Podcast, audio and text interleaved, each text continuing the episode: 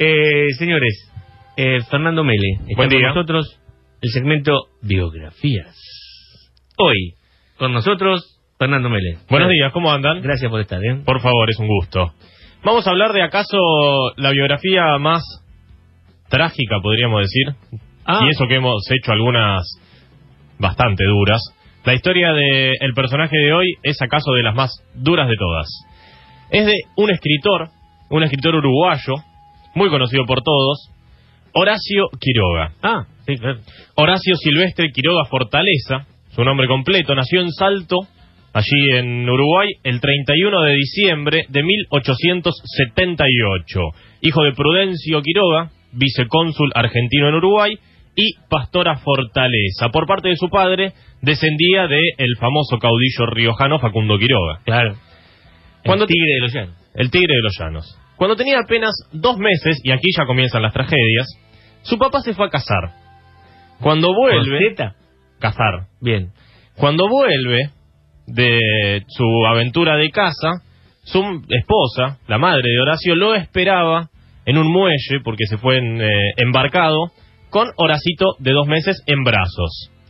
Cuando se bajó de la embarcación el padre, se le disparó la escopeta y se murió. Tiro en la cabeza y se murió. Accidentalmente, por supuesto.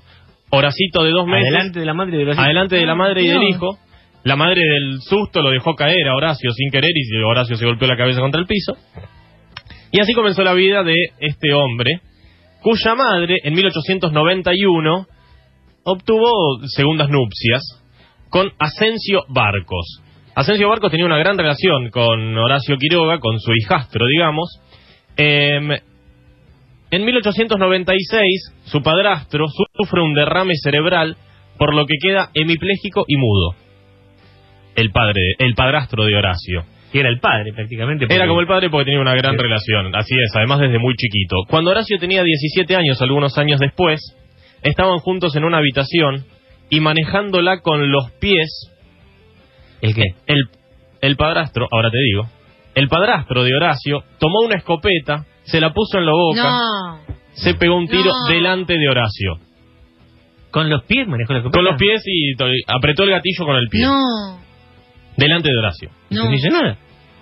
Cuando, cuando entró, vio que la situación y plum, se voló lo- No. la tapa de los sesos. Cursó sus estudios en Montevideo, comenzó desde joven a mostrar mucho interés por la literatura, pero también por la química, la mecánica, el ciclismo, la filosofía y, fundamentalmente, por la vida de campo, algo que veremos hará a lo largo de su vida. Comenzó a colaborar con un par de revistas en Uruguay, a partir de las cuales empezó a tener un estilo propio y a tener cierto reconocimiento. En 1897 fundó la revista De Salto, de su ciudad natal, y en el carnaval de 1898 conoció a su primer amor, María Esther Jurkowski. ¿Te vas a decir que se suicidó también? No, no, no. Ya. Ah. Sin embargo, pero ojo, eh. Pero, espera, ah, pero espera, pero espera, pero espera. Sin embargo, sus padres, los padres de la joven, no aceptaron la relación con Horacio Quiroga porque él no era judío, Jurkowski, de, Claro. de apellido, no lo aceptaron. Cuando cobró la herencia de, de su padre muerto, decidió irse a París. Y dijo, yo me voy con todos los lujos, voy a conseguir laburo allá, soy un escritor, me está yendo bien. Se sacó un pasaje en primera división, en primera clase, mejor dicho. Eh, me dijo, voy a conseguirme un buen laburito allá y voy a llevar una vida de lujo en Europa. A los cuatro meses volvió sin un mango, en tercera, con hambre, sucio y con una barba que lo caracterizaría a lo largo de su vida, que en ese caso no podía afeitarse por no tener un sope. Cuando volvió a Uruguay se juntó con un grupo de amigos y fundó lo que sería el consistorio del Gai Saber, el Gai Saber inspirado en la Galla Ciencia de, en la obra de Nietzsche, una suerte de laboratorio literario donde experimentaban diversos tipos de expresión. En 1901 publicó su primer libro, Los Arrecifes del, Cola- del Coral, dedicado a quien sería su gran amigo Leopoldo Lugones, Que también, que también, se suicidó. también. No. Sin embargo, eh, me- no, le- no, eh, no gozaría mucho de la publicación de su primer libro porque poco tiempo después dos de sus hermanos, Prudencio y Pastora, mueren de fiebre tifoidea en el Chaco. Un hombre absolutamente rodeado, Rodeado por, por la la tragedia. ese mismo la año, muerte. en 1901, un amigo de él, de este grupo del consistorio del Gaisaber, había recibido críticas muy ofensivas de un periodista llamado Germán Papini Sass. ¿Qué decidió el tipo? 1901. Vos me criticás, te reto un duelo. Claro, época de duelo. Claro. Época de duelos. Duelo con pistola. Duelo con pistola. Entonces Horacio que dijo, yo tengo algún conocimiento de mecánica y de todo esto, te ofrezco y préstame tu arma que yo te la voy a revisar y la voy a limpiar. Mm. Mientras lo hacía, se disparó el arma, se le escapó un tiro, se la puso en el bobo a su amigo y también lo mató. Es una cosa increíble. O sea, el que, se iba- el que se iba a batir a duelo terminó muerto Ter- por el, terminó el muerto revólver de Horacio Quiroga. porque Horacio Quiroga estaba limpiando el revólver y lo obviamente llegó la policía. Estaba Horacio Quiroga, un tipo muerto y él con el revólver en la mano. Se me. Adentro. Vamos adentro nomás. Cuatro Adentro. días preso hasta que se demostró que era Accidental. un accidente y fue ¿Y fue? liberado. Se disolvió, por supuesto, el consistorio del Gaisaber, se mudó a la Argentina con una de sus hermanas, con María, y comenzó a dar clases de castellano y literatura en una escuela, en la Escuela Británica de Buenos Aires. En 1903 acompañó a Leopoldo Lugones, su amigo a Misiones, que iba a hacer una investigación Sanio, y Quiroga fue como fotógrafo. Cuando volvió de ese viaje, se enamoró perdidamente de Misiones, eso lo sabemos. En, en 1904 publicó el crimen, el crimen del Otro, influenciado por Edgar Allan Poe, quien, eh, de quien dijo que era su primer y principal maestro. Y la literatura de lo tiene algunas similitudes. Comenzó a definir una temática que le gustaba Bueno. mucho, podríamos decir un Son dos grandes cuentistas. Sí, un grande cuentista y además que escriben sobre cosas que rozan el terror, podríamos decir. Sí. Horacio Quiroga tiene algo de terror en sus cuentos, un terror rural, podríamos calificarlo. Silvestre. Silvestre, rural, selvático, por calificarlo de alguna manera. Y además escribió muchísimos cuentos para niños, como sabemos. En 1905 comenzó a publicar algunos cuentos en la revista Caras y Caretas, aquí en la ciudad de Buenos Aires. En 1906 se compró una chacrita en Misiones, a la que todavía no se fue a vivir, pero constru- empezó a construir una casita. Se enamoró de una de sus alumnas. Tenía, además de tener ese tema de la desgracia con la muerte, tenía un temita con las Le, nenas le chiquitas. gustaban las nenas. Sí, las nenitas. Es Eh, una bonitas, nena. A le decía es una nena. A Leopoldo. se enamoró de ella, de Ana María Cires, a quien le dedicó su primera novela, Historias de un amor turbio. Los padres de la nena, por supuesto, se oponían a esta relación, pero él insistió y finalmente se casó con ella y se fueron a vivir a Misiones en 1908. Los padres de la nena, preocupados por la situación eh, en la que estaban viviendo, decidieron irse a vivir a Misiones, se compraron una casa cerca Claro. de Quiroga y de Ana Le- María Le cayeron los como para vigilarla un poquito. En 1911 tuvieron a su primera hija, Engle Quiroga, y ese año fue nombrado juez de paz del registro civil de San Ignacio. Al año siguiente, en 1912, nació su segundo hijo, Darío, y Horacio se ocupó mucho de la enseñanza y la educación de sus hijos, a quienes acostumbró desde pequeños a andar en la selva, a enfrentarse a peligros. Por ejemplo, ¿qué, qué hacía el señor? Los dejaba de noche en el medio de la selva solos y se iba. Arréglense Ah. como puedan. No, Un macanudo. En serio, los hacía sentarse en los bordes de, de abismos Ah, con las patitas macanudo. colgando. Iban quien se la, loco. Pues loco.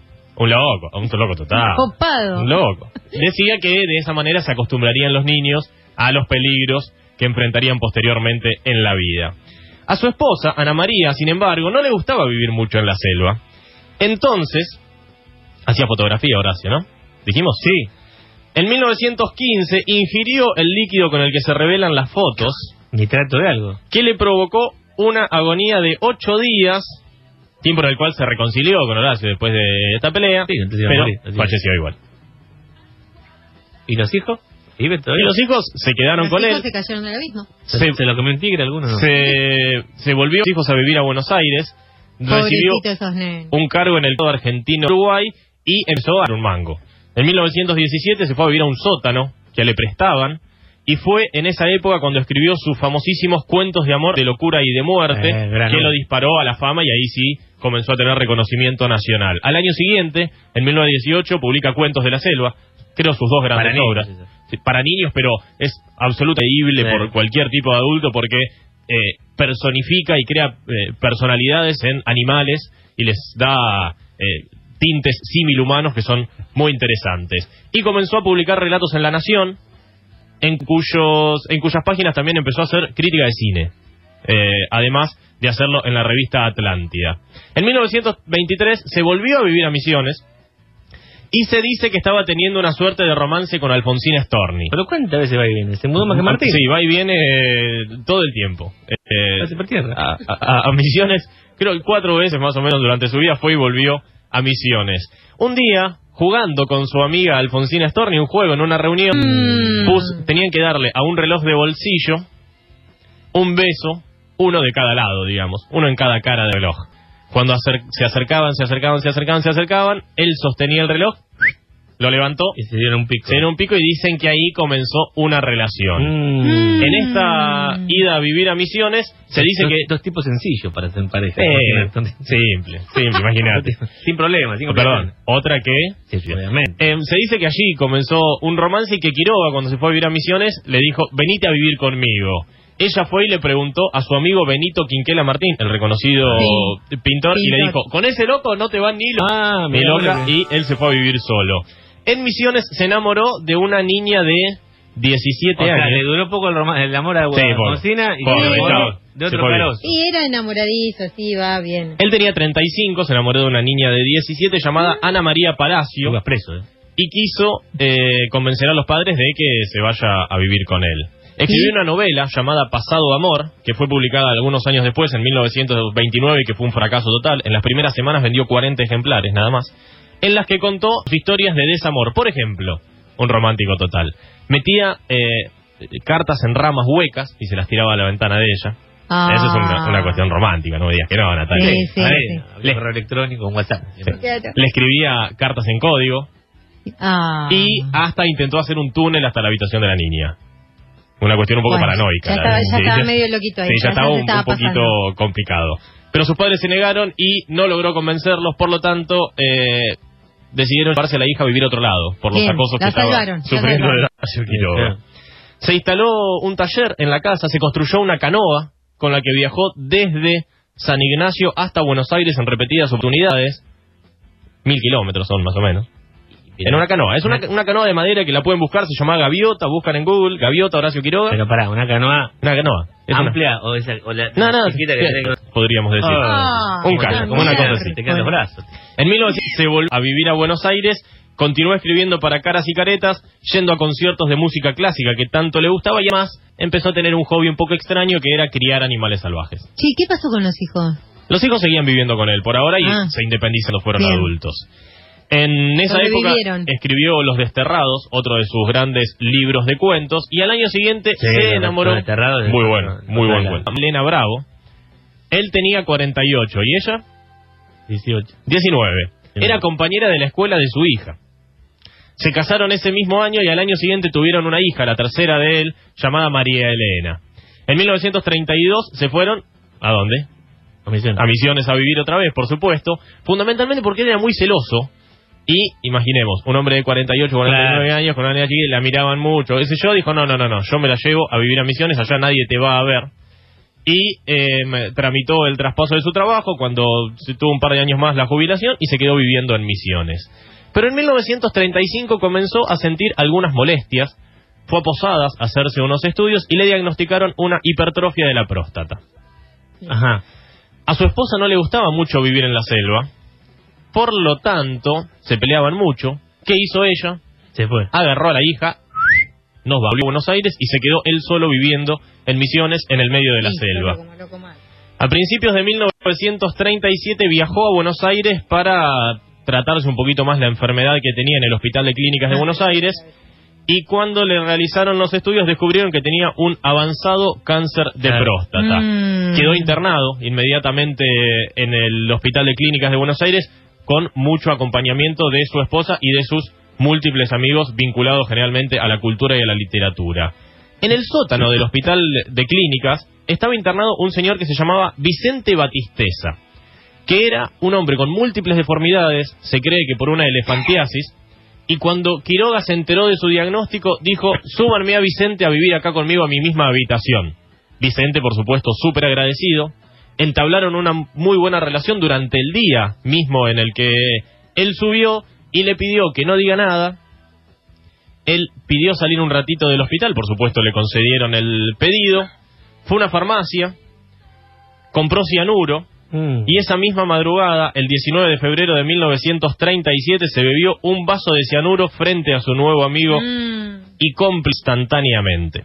¿Por qué siempre adelante de otro? Fue velado en la Sociedad Argentina de Escritores, de la cual había sido miembro fundador, y más allá de que él quería ser cremado y que sus cenizas sean esparcidas, por supuesto, En Misiones. en misiones, mandaron a hacer un eh, algo nada que ver, dijeron no, no, nosotros queremos que esté en Salto, le mandaron a hacer un eh, una urna de algo por un artista ruso y tiene el busto de él, está la urna también que está en Salto en el museo de su ciudad con la cara de él y las cenizas de él ahí dentro. La historia no termina ahí. El 8 de febrero de 1938, un año después de la muerte de Quiroga, Leopoldo Lugones ingiere cianuro con whisky, se Se suicida. puso de moda. El 25 de octubre de ese mismo año, Alfonsina Storni encara en la playa de. Pinamar caminando para adentro, también se suicida. En 1939, dos años después de la muerte de Quiroga, su hija mayor, Engle, se suicida. No. Y en 1952, su hijo, su segundo hijo, Darío, hace falta que lo diga, se Sí. suicida también. Un hombre absolutamente rodeado por la muerte, cuyo libro más conocido es Historia de amor, de locura y de muerte. Señores, eh, gran biografía de un personaje trágico con el señor Fernando Mele como todos los miércoles. Gracias, Fer, por venir, ¿eh?